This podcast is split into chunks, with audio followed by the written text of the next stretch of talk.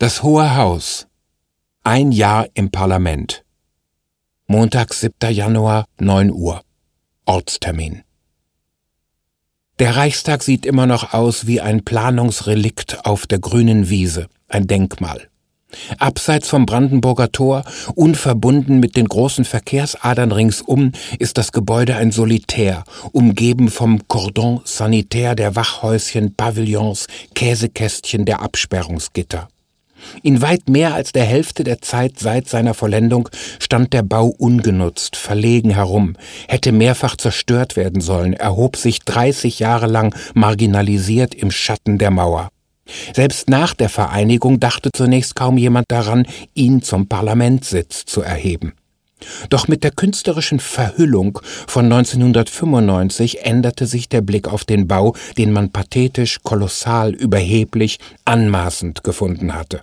Bald richtete man Tage der offenen Tür selbst im Rohbau ein und das Brandenburger Tor fiel auf Platz zwei der symbolischen Attraktionen Berlins zurück. Das Äußere des Reichstags ist immer noch schwer wie ein Eichenmöbel, umwölbt von der luftigen Kuppel, dem Publikumsliebling. Vor dem alten Haupteingang ist noch der Kaiser vorgefahren, die heutigen Abgeordneten nehmen den Osteingang. Es hatte gerade geschneit, als ich ankam.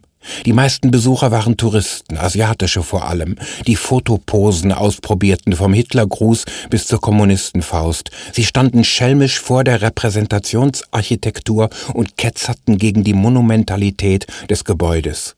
Der Palast ist Direktor, Schutzmann, König. Die realen Polizisten dagegen haben gelernt, eine schläfrige Bereitschaft auszustrahlen, von der nach Jahren nur noch die Schläfrigkeit bleibt. Sie ächzen, wenn sie aufstehen, belastet von ihrer persönlichen Materialermüdung. Wenn man die Sicherheit des Landes an dem polizeilichen Aufwand rund um das Parlament ablesen will, dann war das Land noch nie so gefährdet.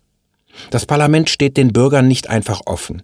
Sie kommen in Gruppen teilorganisierter Busreisen, denen sich vor allem Senioren aus dem ganzen Land anschließen.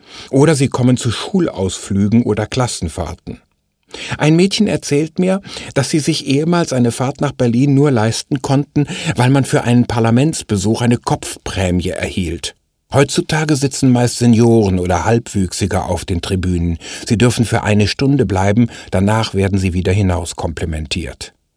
Ich selbst muss einen komplizierteren bürokratischen Weg gehen, meine Daten hinterlegen, meine Absichten erklären, in jeder neuen Sitzungswoche einen neuen Ausweis beantragen, denn, so wurde mir geflüstert, man müsse sehr auf den Ruf des Hohen Hauses achten. Fehler könnten Entlassungen nach sich ziehen. So oft bekam ich das zu hören, dass ich mich des Gefühls nicht erwehren konnte, dieses öffentlichste aller Gebäude habe etwas zu verbergen.